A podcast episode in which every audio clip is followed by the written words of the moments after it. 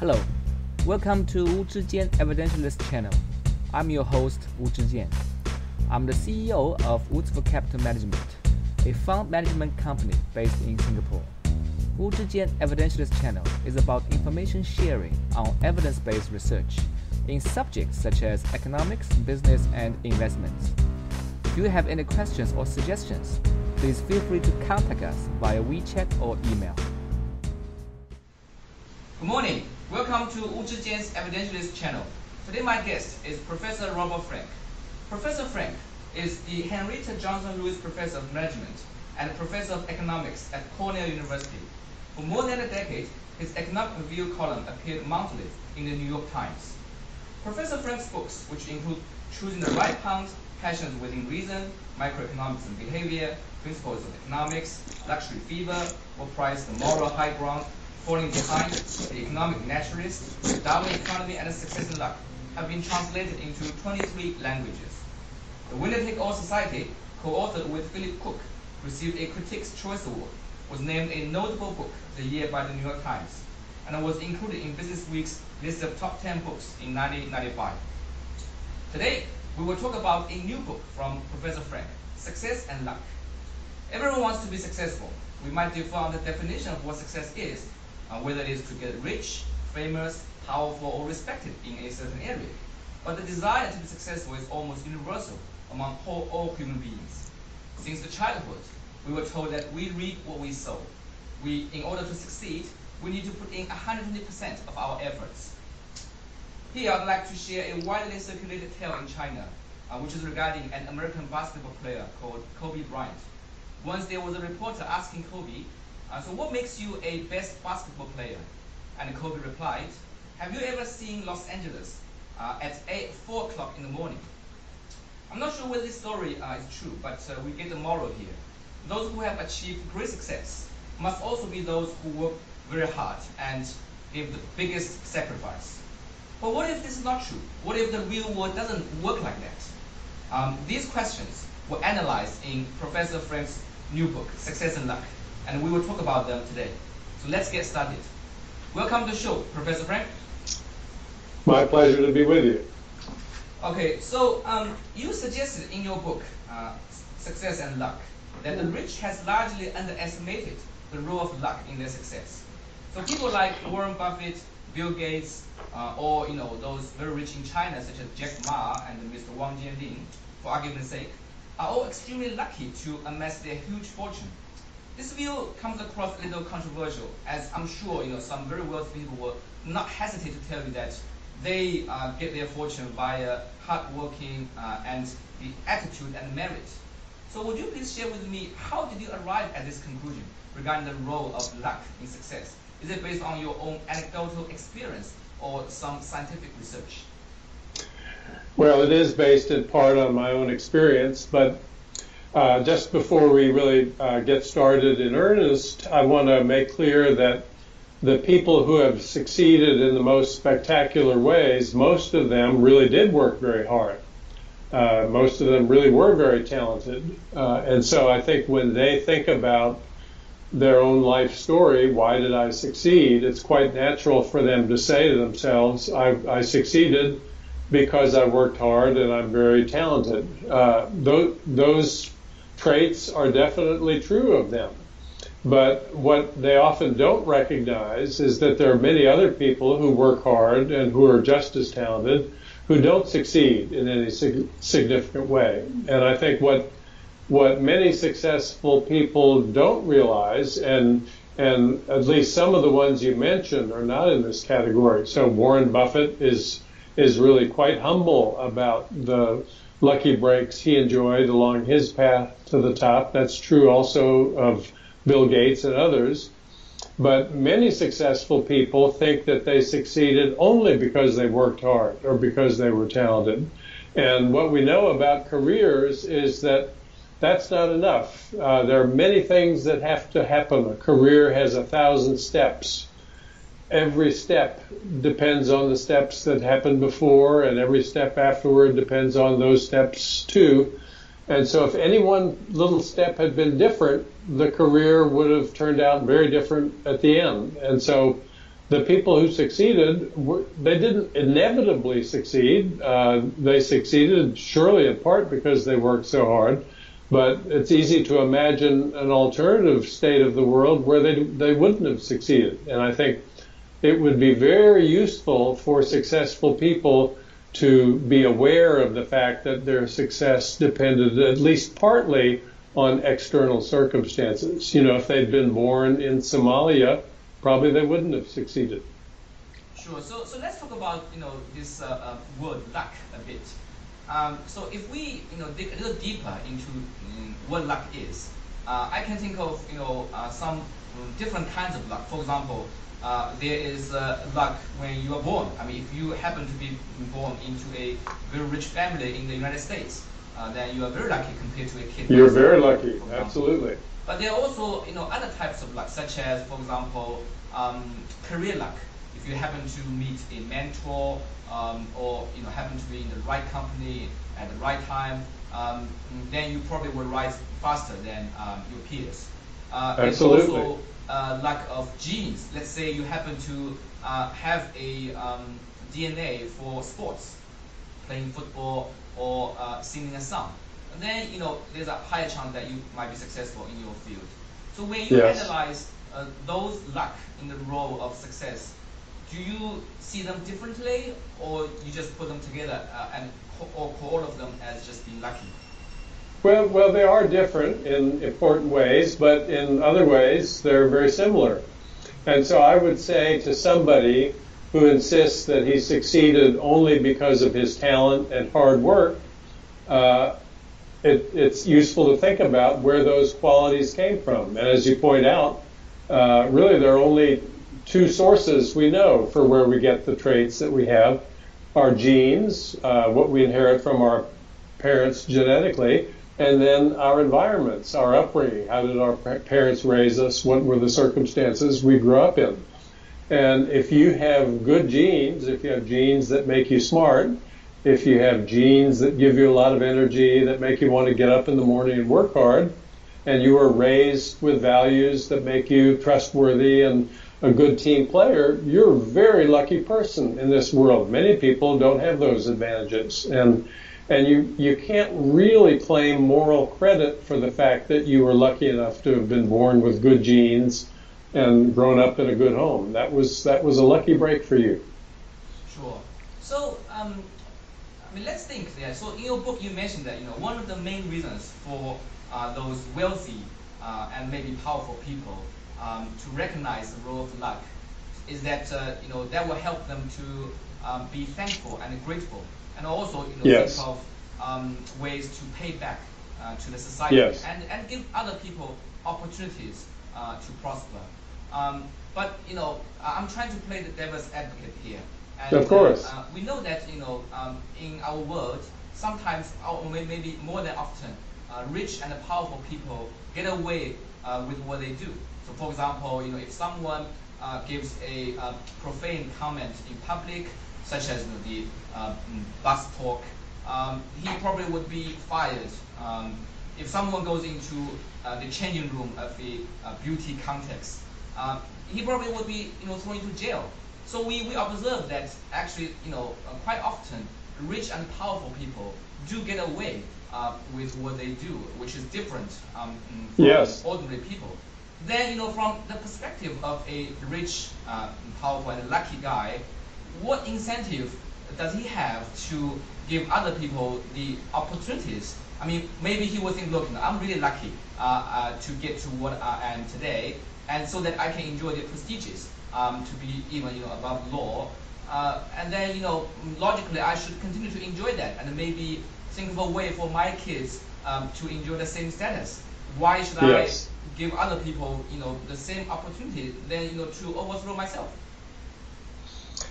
You know, I think uh, the the reason failure to recognize that you were fortunate uh, if you were successful is a, a dangerous thing. Is that uh, in this country, in the United States at least, it seems to encourage people to believe that all the money that came their way in the marketplace is theirs to keep, uh, and so they, the people who've been most successful now have a lot of money. It's the same in other countries too.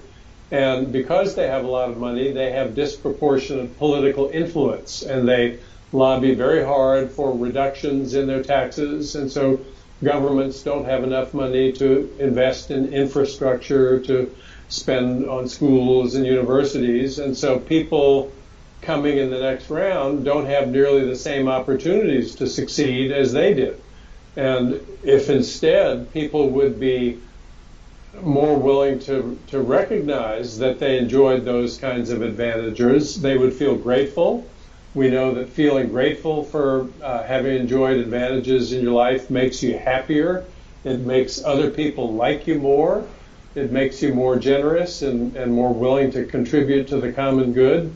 Uh, it, it has a whole long list of effects on people, and virtually all of them are good effects. Uh, and so, if people who are successful would acknowledge that in addition to working hard and being talented, they were also lucky, they would be happier and they would be more willing to contribute to the common good. Other people would like them better. Sure. They would be more respected. Yeah, so I think we're talking about you know a very interesting um, issue here because if you think about that, um, you know whether people from liberal or conservative, left or right, let's assume that the goal is the same. That you know everybody wants to see the uh, country and the society to prosper. Uh, everybody wants to see yes. more people to succeed. Um, but it seems that uh, your view uh, comes uh, with a very different approach compared to someone from, let's say, the conservative or libertarian side. So, for example, um, uh, let me quote Mr. Charles Koch, one of the richest Americans, um, once said publicly in a, a podcast, quote, uh, there's this concept of earned success, what Aristotle called uh, eudaimonia. That is, you have human flourish when people fully develop their abilities and use them to do good. Unquote. So I think you know it seems to me that um, we are seeing two different schools of thoughts uh, in terms of how to give people um, more opportunities. You would argue that um, you know the government should step in and we should uh, level the playing field um, to make opportunity uh, accessible uh, to more people. Uh, whereas uh, you know some people from the other side would argue that we should give people more liberty and freedom. Well, I, I disagree with Mr. Koch about many things, but the statement that you quoted from him, I agree with completely. I think it is good when people earn their own success. Uh, and it's really not possible to be successful uh, in, in, the truest sense of the word, world unless you earn your success. People who have been born rich and just inherit their positions, well, they're successful in a certain way, but people don't respect them in the same way they re- respect people who have actually earned the success that they've enjoyed. So, yeah, I, I think we want to give people the the skills and the capacity to have a chance to earn their success. I think there's a lot of wi- wisdom in the remark that you quoted. Sure. So, um, in, also in your book, uh, you mentioned an example of the chairman of uh, Blackstone, um, uh, Schwarzman, uh, who threw a uh, very luxurious birthday party, uh, which cost more than a million dollars. Um, and if I you know, recall correctly, you know, you quote the example to show that there are certain uh, unnecessary luxuries which might not give uh, people uh, the happiness that they need.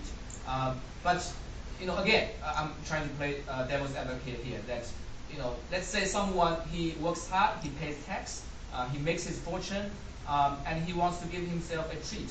Uh, he's happy to you know spend as much whatever he you know uh, it's his own money anyway. Uh, and uh, um, the service providers who provide food, um, yachts, whatever, they are happy. Uh, the friends who got invited are also happy. so why should we, you know, um, bother at this kind of luxurious um, activity and um, think of interfering with those personal choices? I, I, agree completely that you're entitled to spend the money that you earned lawfully and you pay your tax, and what's left over you can you can spend as you please. I, I, I completely agree with that. The question is, what should the tax rate be? uh, the the case you cite, Mr. Schwarzman, he is a hedge fund manager, manager, a private equity uh, titan. He pays 15% tax on his income. There's a special provision for people who do what he does. The income he earns is ordinary income. It has every characteristic of ordinary income, but they have lobbied successfully to be taxed at the rate not of 40%, but only 15%. And so, why should somebody in his position be taxed at such a much lower rate than your secretary? That doesn't make any sense at all, as Warren Buffett points out constantly. We, we need to invest in the roads, we need to fix the bridges, we need to build schools and hospitals. Why shouldn't he be contributing to those things? Uh, he, he complains that the government's attempts to tax him are like Hitler invading Poland. Uh, that, that's, that's the wrong explanation for his situation, I believe. Sure. And so you, uh, you mentioned uh, a few times regarding the lobbying power of those uh, very wealthy group, uh, or you can call them a super PAC, uh, to influence the politics of the country yes. and the government. Uh, it seems to me, you know, I'm not an American, but uh, just purely from my observation, uh, it seems that you know the, the change is going the other way, uh, as you wish. That uh, you know these lobbying powers are given more and more uh, freedom Uh, to influence uh, using you know their deep pockets uh, on the parties. And actually, it was reported that a lot of congressmen, you know, those lawmakers in your Congress, they have to spend a huge amount of time begging for money. Um, An average of four or five hours a day, many yeah, yeah. So which is you know a significant amount of, of their time. I mean, it's it's almost like they you know they are almost full time um, trying to raise money all the time uh, all the time. Uh, which is why you know we see comments from uh, people like Mr. Trump when he said that you know they get down on their knees to beg me uh, for money. Um, it, and in addition, you know, um, even though you have an election cycle every four years, uh, people get to vote. But uh, um, even though you get uh, someone who claims to swamp, to drain the swamp, it seems that you know those guys who are in power now are still from the same um, wealthy and powerful groups, such as Goldman Sachs, um, chairman of ExxonMobil, etc. So, you know, I, so I'm just try, trying to understand, you know, your proposal, your thinking, is it actually losing uh, ground and losing hope of being realized uh, in reality? Well, yes, I, I think if you look at the last 30 years, we have lost ground substantially on those those issues. Money plays a much bigger role in politics now than it used to, and when people donate large sums of money to politicians, typically they have an interest in the laws that are going to be passed, and it's very difficult for a politician to accept a lot of money from somebody and then vote in a, in a way that opposes the interests of those donors. So, yes, it's a very troubling problem. Uh, I think people are much more aware of it now than they were five years ago, and I think the resistance to that pattern in our politics is beginning to get stronger. But no, we have much work to do before we can claim to be really making any progress on that front. But I'll tell you, there, there's a there's a way in which progress would be easier if the if the wealthy understood the role of money in their happiness. The the people who are successful have a lot of money. There's no, there's no doubt that they can buy everything that anyone would be reasonably said to need. Uh, that that they of course have that ability. The only thing they worry about is can they buy what they want. But if you already have a lot of money, the things you want are the things that are in scarce supply. There aren't enough of them. Maybe it's a house with a view of the ocean. Maybe it's a, a in New York a penthouse overlooking Central Park. How do you get those things if you're wealthy? Well, you have to bid against other people like you who also want them. And what found is that if the government raises taxes on the wealthy, that means I have less to bid for a house with a view of the ocean, but so do all the other wealthy people have less. And the and the scarce houses with views of the ocean they end up in exactly the same hands as before. And meantime, the government has more revenue. They can they can fix the roads to a higher standard. Our luxury cars won't be damaged by driving on us. It's a better word, really, for the rich and the, the middle class and the poor.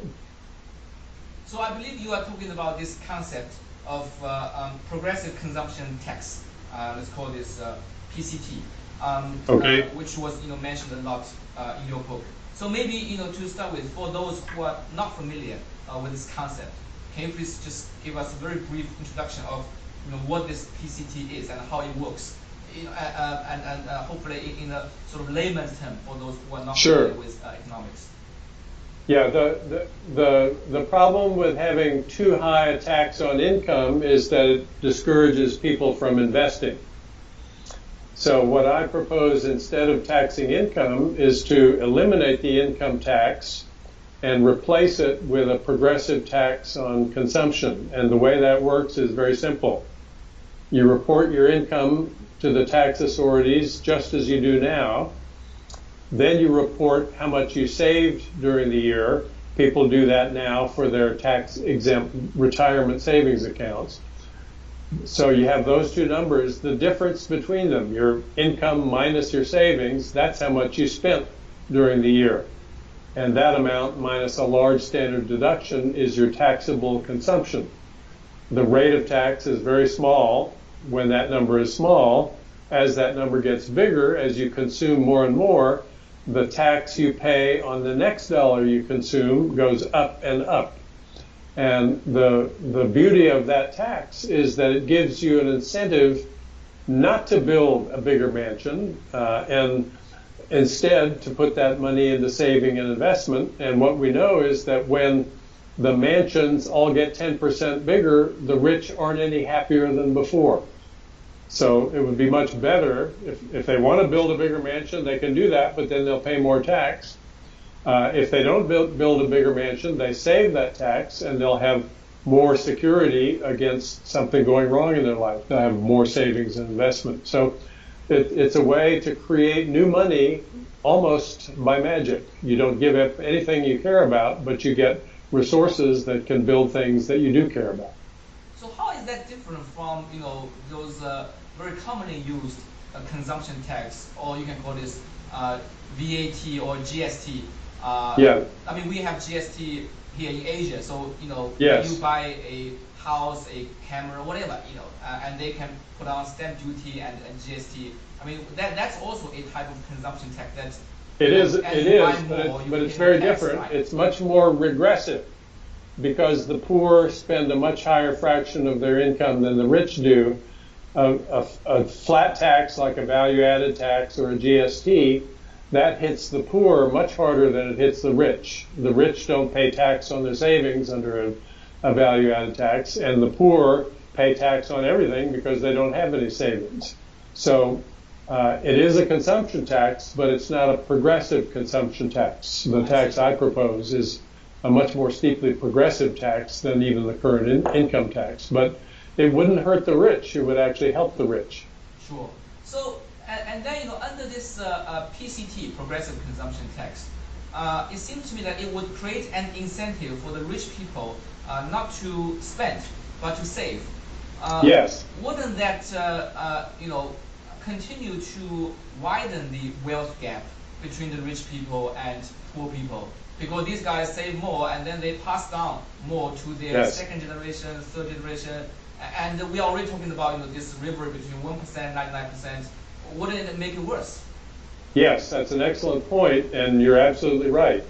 So, in addition to adopting a progressive consumption tax, you would also want to adopt uh, a very robust estate tax. The wealthy people who have thought about it understand that it's really better not to give your sons and daughters too much money. Warren Buffett uh, let his children know at, at a very early age that they weren't going to get a big inheritance from him. And you can read the essays that uh, his, son has published on how that changed his life so much for the better. He's developed a very good career. He's a very interesting person. And he, he's candid enough to realize that if he'd known he was going to inherit a billion dollars, uh, as a young man, he never would have been able to do any of that. So yes, you, you would want to have an estate tax as part of the, the, the combined tax policy with the progressive consumption tax. It's interesting you mentioned this uh, uh, death tax. Uh, my understanding is that currently um, the Americans they are exempted from uh, death tax for up to 10 to 11 million dollars uh, between a couple. Uh, but the um, federal government is talking about scrapping it completely. And you know there are reports showing that estate tax is extremely unpopular among not only rich people, the bottom half of the uh, income ladder, they also hate uh, estate tax. Yes. Because, you know, they yes. That, uh, I've already paid every, my income tax. I've already paid whatever tax I should pay. Yes. Why should I, you know, mm, mm, uh, why can't I pass down whatever I've earned to my son and my daughter? So. Everything yeah, you said is, is correct. But if you're poor, you will not ever pay the estate tax. As you point out, you have to have an estate more than $11 million before anybody pays any estate tax. But here, here's the thing the, the poor people hope they'll be rich someday and they don't want to have their kids pay tax when they die, if that happens. If you tell people, uh, I, I, have done this survey, if you tell people uh, uh, that we're considering eliminating the estate tax, the tax people pay after uh, their children pay after they die. Uh, we would have to do some combination of three things. We would have to raise income or sales taxes in some combination. We would have to borrow more money from the Chinese, the Japanese, and others. Or we would have, have to cut government spending, and then some examples of recent uh, cuts that we've made in government spending. Do you think we should eliminate the estate tax? Once you once you remind people that the estate tax, nobody likes any tax, but when you remind people that the estate tax raises revenue and you need revenue to do th- things that you want to see done, then suddenly th- they go from 75% against keeping the estate tax to 75% in favor of keeping it. So, yeah, nobody likes taxes, but if we can have a full discussion about the estate tax, uh, I think people will gradually understand it's the very best tax we have. You pay it after you die. It doesn't. Um, so another question regarding this uh, uh, progressive consumption tax (PCT) um, is that uh, um, you know would that uh, have a jeopardy of causing um, recession. Because you know my understanding let's say during years such as 2008 and 9 uh, the uh, Federal Reserve the, the central bank has done a tremendous amount of work trying to encourage uh, people to spend and invest. Uh, but your tax seems to be you know, on the other side. So what, what do you do? Or do you need to adjust or you know make any adaptation uh, when the economy is uh, growing slow or even in a recession that's another great question. Uh, and when I proposed this tax uh, and was discussing it in 2008 and 2009, I said explicitly we should not implement this tax right now. We should pass the law establishing the tax and announce that we will phase it in gradually only after the economy has begun to return to full employment.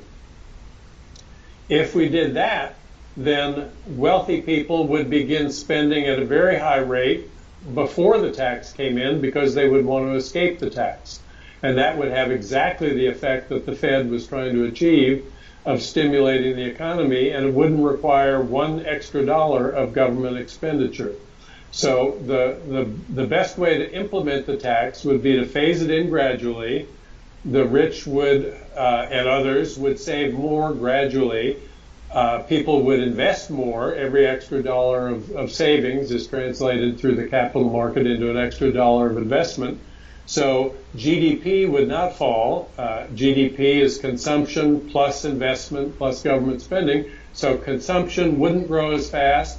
Investment would grow faster. And so we would have a different composition of GDP. But over time, GDP would be much more tilted towards investment and less towards consumption. And that means that over time, the economy would grow faster. And eventually, income would be so much higher that even though you're consuming a smaller fraction of your income, the absolute consumption level would be higher than it would have been under the old system. Well, it's interesting you mentioned that uh, you would like to see the U.S. GDP to have more in investment and less uh, driven by consumption. Whereas, yes. uh, you know, in China, it seems that it's completely opposite. Uh, there are a lot of economists, both from the West and the East, uh, criticizing uh, the China government um, growing too, you know, um, dependent on investment. Uh, and well, uh, China invests dramatically more than the U.S. It, the U.S. invests too little. There's some evidence that uh, many of the Chinese investments in recent decades have not been productive. Uh, we read about uh, cities that are built with apartment houses that stand empty. There, there, are many investments that probably have not been wisely chosen. Uh, and so it may be that the problem in China is not to stimulate investment, but rather to stimulate more consumption. I think that's, you know, I'm, I'm not a China expert, but that's the argument I've heard, and it sounds reasonable to me. Sure. So, so if I wrap up, you know, um, your proposal um, from the book, yeah. So, so let's let's follow this logical flow here. Uh, luck plays a very important role in everybody's life. Uh, those who uh, get ahead you know, whether they become rich or powerful, uh, actually, you know, basically are much, much luckier uh, than those uh, have-nots or others. Um, and uh, uh, you propose some government um, uh, regulation to level the playing field, such as, but basically the core is, you know, raising tax rates on the rich people. Let rich people pay more so that we can improve our public infrastructure, etc. So, yeah. I mean, am I right to say that this sounds a little, you know, leftish uh, towards socialism? Um, I mean, a, a, model of that might be a country in uh, Nordic, you know, northern Europe, such as Sweden or Norway. I mean, they, these guys, they have gone even further to tax the wealth directly. So if you have yeah. $2 million in the bank, you'll be taxed. I mean, is that kind of, you know, the future direction that you have in your mind to see, or you would like to see um, in, in, in, the progress uh, uh, of uh, your country? Well, it's it's true that the Nordic countries have public policies that uh, more closely resemble the ones I recommend than the ones we have here in the U.S. But the justification I offer for the policies I recommend is not based on any kind of ideology. It's really based on the evidence about what conditions seem to promote human flourishing. Uh, what we know uh, from a great deal of evidence is that when when the mansions get to be a certain size, further growth in their size beyond that doesn't make people happier. The the well, I mean, the reason sorry, it sorry, the I, reason it occurs is that people think it will make them happier because they think it will be fun for me to have a bigger house, but what they don't recognize is that when everybody has a bigger house, the bigger houses will just seem the norm and it won't, they won't seem special any longer. Yeah, because uh, I mean, this is an interesting point, which actually, you know, I want to uh, pose a soft challenge here. I'm just thinking of, you know, people like uh, Trump. I would imagine that he probably would be happier, right? You know, to have an even bigger and bigger, bigly house, um, based on, you know, his public uh, appearance and speech.